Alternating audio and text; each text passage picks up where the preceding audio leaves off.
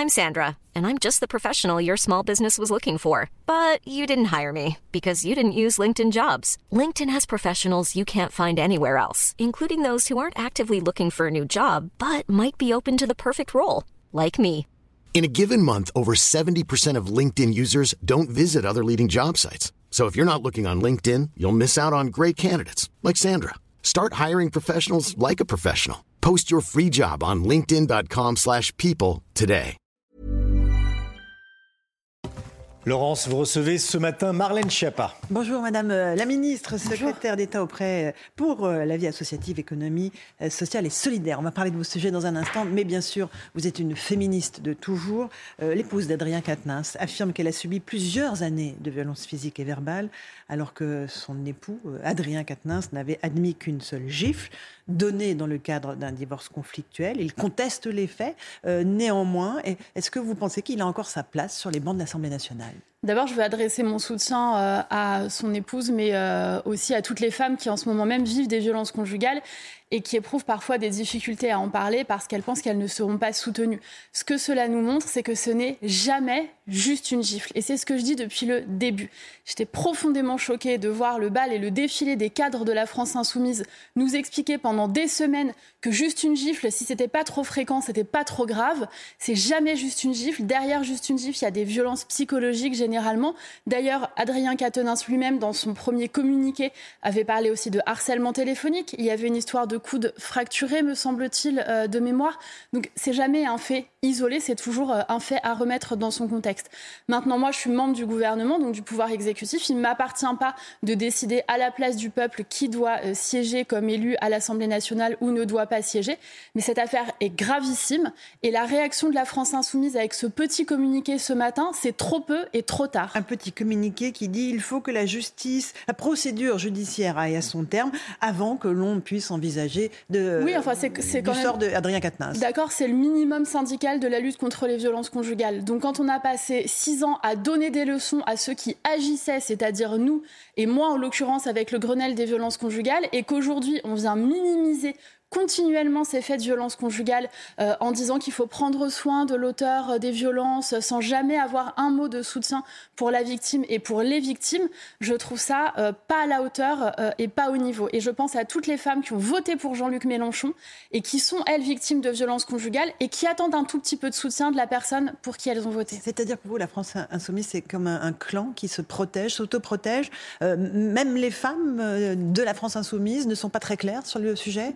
Manifestement, je vous disais, le communiqué, c'est très peu et c'est trop peu et c'est trop tard. Aujourd'hui, à l'Assemblée nationale, il y a une niche LFI. Ça veut dire que la France insoumise peut déposer les lois qu'elle veut, sur les sujets qu'elle veut. Mhm. Nous sommes la veille du 25 novembre, journée mondiale contre les violences faites aux femmes.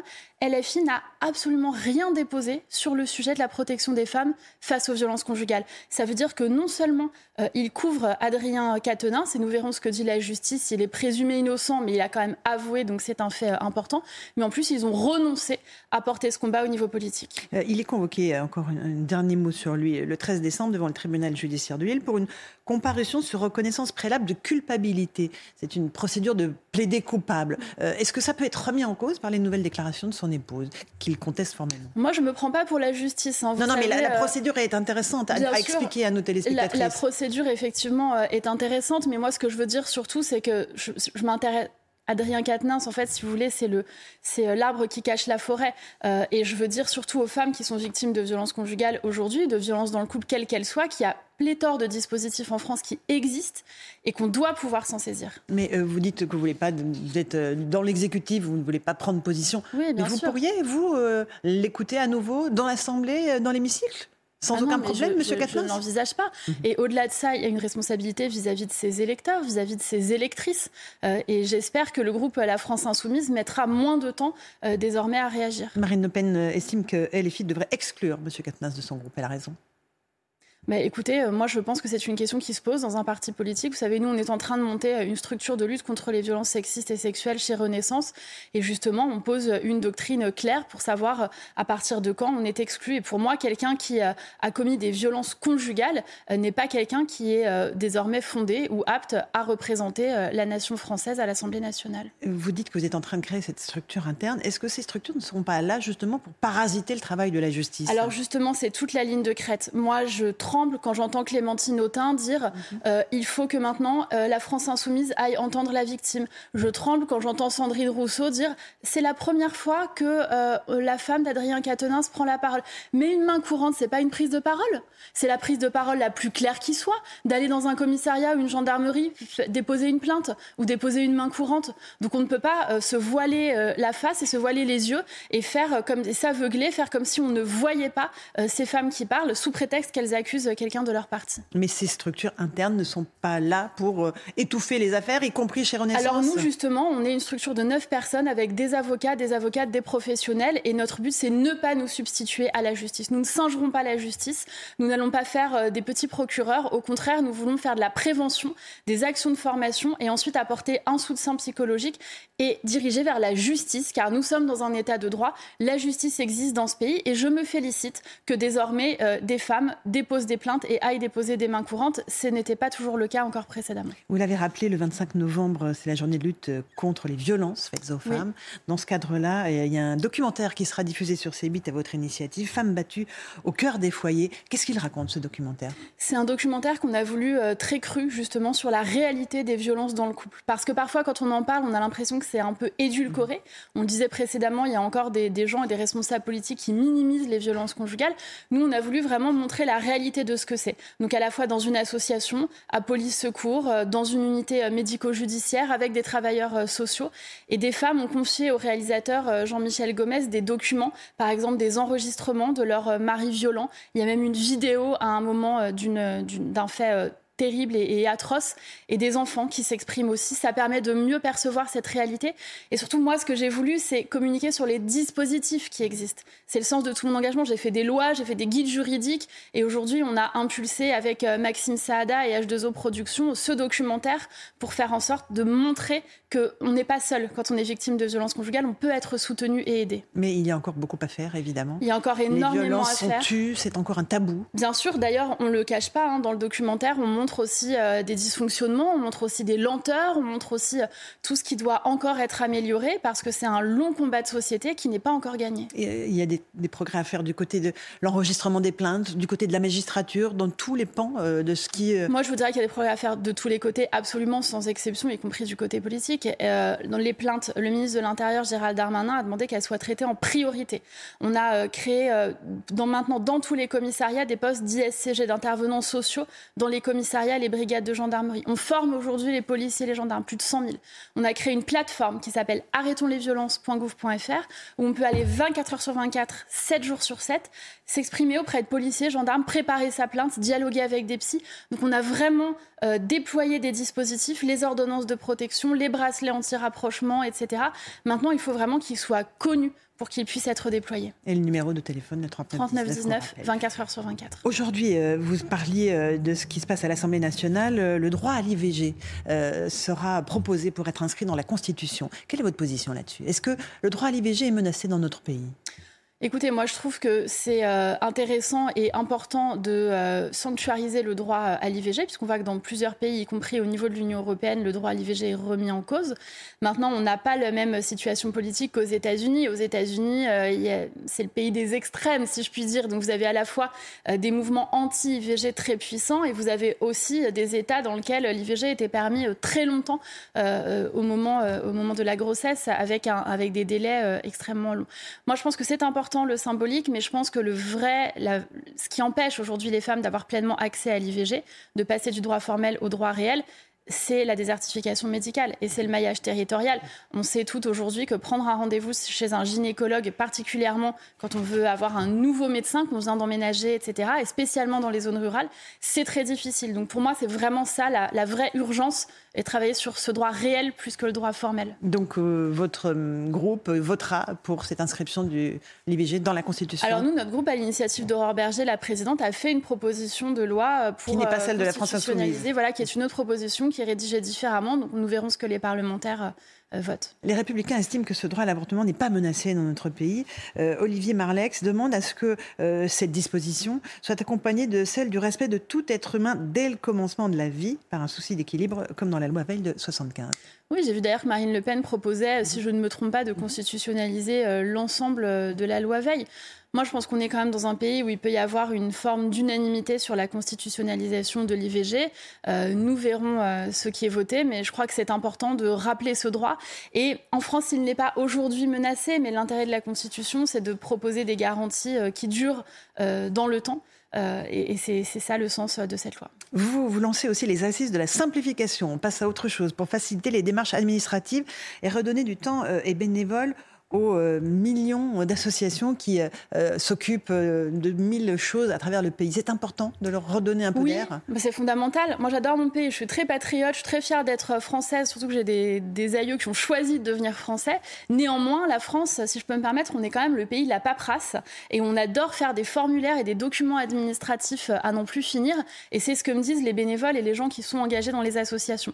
Donc nous, on va regarder tout ce qu'on peut élaguer pour qu'un bénévole aujourd'hui passe moins de temps à remplir des serfs euh, et des documents administratifs et plus de temps véritablement euh, sur le terrain. On est dans une pleine période d'activité euh, des associations de solidarité, des Restos du Cœur, de la Croix-Rouge, etc. C'est important quand on s'engage comme bénévole qu'on puisse faire ce pourquoi on s'est engagé, défendre des causes, être solidaire plus que remplir des documents. Donc simplifier la paperasse pour leur redonner du temps sur le terrain. exactement, alléger la charge mentale et redonner du temps véritablement d'engagement. On voit, et vous l'avez évoqué, les banques alimentaires démarrent leur distribution. On est dans une situation de d'immense précarité pour une grande partie des, Français. Il n'y a jamais eu autant de demandeurs du côté des Restos du Cœur, du Secours catholique, Secours populaire. La grande pauvreté gagne dans notre pays. Ce n'est pas un échec euh, de votre gouvernement. C'est une difficulté qui existe euh, de longue date et euh, c'est vrai qu'il s'aggrave avec euh, des situations qu'on a pu connaître, l'inflation et les tensions internationales qu'on connaît notamment en Ukraine et leurs conséquences sur les prix de l'énergie. Ceci étant, le gouvernement est au travail. La première ministre Elisabeth Borne a annoncé un grand fonds pour soutenir les banques alimentaires. Et moi, mon travail sur l'économie sociale et solidaire, c'est connecter ceux qui ont trop et ceux qui n'ont pas assez.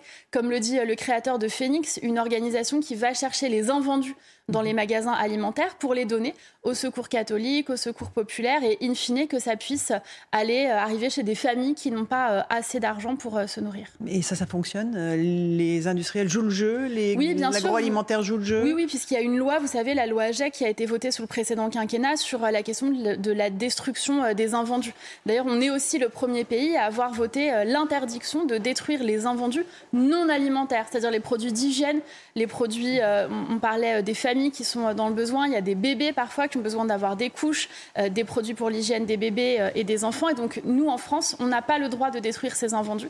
Donc, il y a de plus en plus d'associations, d'organisations de l'économie sociale et solidaire qui font le lien, qui vont les chercher et qui, in fine, les distribuent. C'est grâce à l'engagement des bénévoles que vous avez des familles aujourd'hui qui reçoivent ces colis alimentaires et qui peuvent survivre. Un tout petit mot euh, en regardant les étoiles de cette femme, Sophie Adno, qui intègre la nouvelle promotion d'astronaute européen de l'ESA. 20 ans, 20 ans après Claudie pourquoi est-ce qu'il faut tant de temps pour que des femmes se disent je peux oh devenir astronaute Mais vous savez, il a fallu une génération entière pour qu'on ait de nouveau une femme première ministre. Edith Cresson, quand elle a été nommée, moi j'étais en classe de CE2, ma fille cadette était en classe de CM1 quand Elisabeth Borne a été nommée à Matignon. Ça veut dire que j'ai eu le temps de grandir, passer mon bac, me marier, avoir des enfants, être nommée trois fois au gouvernement avant qu'il y ait une première ministre. Donc c'est long, ce combat pour l'égalité femmes-hommes, il est long, mais c'est un magnifique symbole, c'est le visage de la France qu'on aime euh, et je lui souhaite toute la réussite possible. Mais c'est aussi un exemple pour dire aux petites filles que les voies scientifiques et les voies voilà, les plus incroyables comme devenir astronaute sont, sont possibles, ouvertes pour elles. Et je pense que c'est ça aussi le féminisme, c'est aider les femmes à sortir du statut de victime, euh, comme on l'a montré sur la question des violences conjugales, en étant protégées. Et c'est aussi montrer des femmes conquérantes, euh, des femmes fières, euh, la tête haute et qui peuvent remporter de très belles victoires. En tout cas, c'est vraiment une fierté pour la France de, de, voir après Claudie Aigneret une nouvelle femme sélectionnée. Vous avez raison. Et, je ne peux pas m'empêcher d'avoir une pensée pour les femmes iraniennes qui en ce moment même se battent pour pouvoir vivre, vivre tout sans le voile. on en parle peu, on n'en parle pas assez de, de cette révolte, de cette révolution qui est en cours en Iran. Il faut faire plus. La France doit faire plus. je pense qu'on n'en parle jamais assez. Vous savez, le président de la République, euh, Emmanuel Macron, a reçu les dissidentes iraniennes. C'était un message très fort. D'ailleurs, il a été immédiatement euh, euh, critiqué avec virulence par, par le régime iranien. moi, j'étais, je suis membre du jury du prix des femmes d'influence. Le prix a été décerné pour la culture à Abnous Shalmani, qui est cette femme que chacun ici connaît, romancière, journaliste d'origine iranienne, qui a choisi la France pour vivre et qui a fait un magnifique plaidoyer pour la culture française. Euh, et d'ailleurs, pour le clin d'œil, elle a refusé qu'on l'appelle écrivaine. Elle a dit qu'elle voulait qu'on dise qu'elle est écrivain, parce qu'elle a dit Je ne suis pas venue mmh. en France pour qu'on me ramène sans cesse euh, à mon genre. Je trouve que c'est un petit clin d'œil. Voilà, J'ouvre pas le débat sur euh, l'écriture inclusive et la sémantique. C'est un autre débat. C'est un autre débat, mais c'était un message important. Ce qui est frappant, c'est que certaines jeunes femmes risquent leur vie en Iran pour se dévoiler et d'autres en France se battent pour être voilées. moi, vous connaissez ma position. J'ai été violemment critiquée et menacée, y compris menacée de mort pour mes positions très claires en faveur de la laïcité et contre euh, l'islamisme. Euh, mais j'en suis fière, c'est un combat que je mènerai toujours. Je pense qu'il y a une hypocrisie très grande dans le fait de dire que on soutient du bout des lèvres les femmes iraniennes pour leur combat, mais qu'en fait en France on soutient les organisations coup de poing euh, qui font de l'agite propre pour défendre le burkini et autres pratiques. Moi je suis très claire sur ce sujet. Je défends la liberté des femmes à sortir cheveux au vent et ce dans tous les pays du monde, que ce soit en Iran ou en France. Dans un contexte d'atteinte à la laïcité en augmentation à l'éducation nationale. Tout à ça aussi, phénomène inquiétant. Bien sûr, et avec, euh, avec euh, des révélations, ou en tout cas, disons, l'enquête sur les derniers jours de Samuel Paty d'une d'une tristesse et déchirant de lire euh, ce que ce professeur a vécu. Moi, je n'oublierai jamais euh, ce moment où nous sommes allés sur place euh, devant le collège le jour même de l'assassinat terrible par un terroriste islamiste de Samuel Paty. Et je pense que c'est un combat euh, à mener de chaque instant. Mmh. Et je, je l'ai dit souvent, avant d'être au ministère de l'Intérieur, je ne pensais pas que la lutte contre l'islamisme était une priorité à porter. Et aujourd'hui, résolument et pour longtemps, je pense que c'est une des grandes priorités à porter dans notre pays. Merci beaucoup, Marlène C'est moi qui vous remercie. ce matin. À vous, Romain Desarbes, pour la suite de la matinale.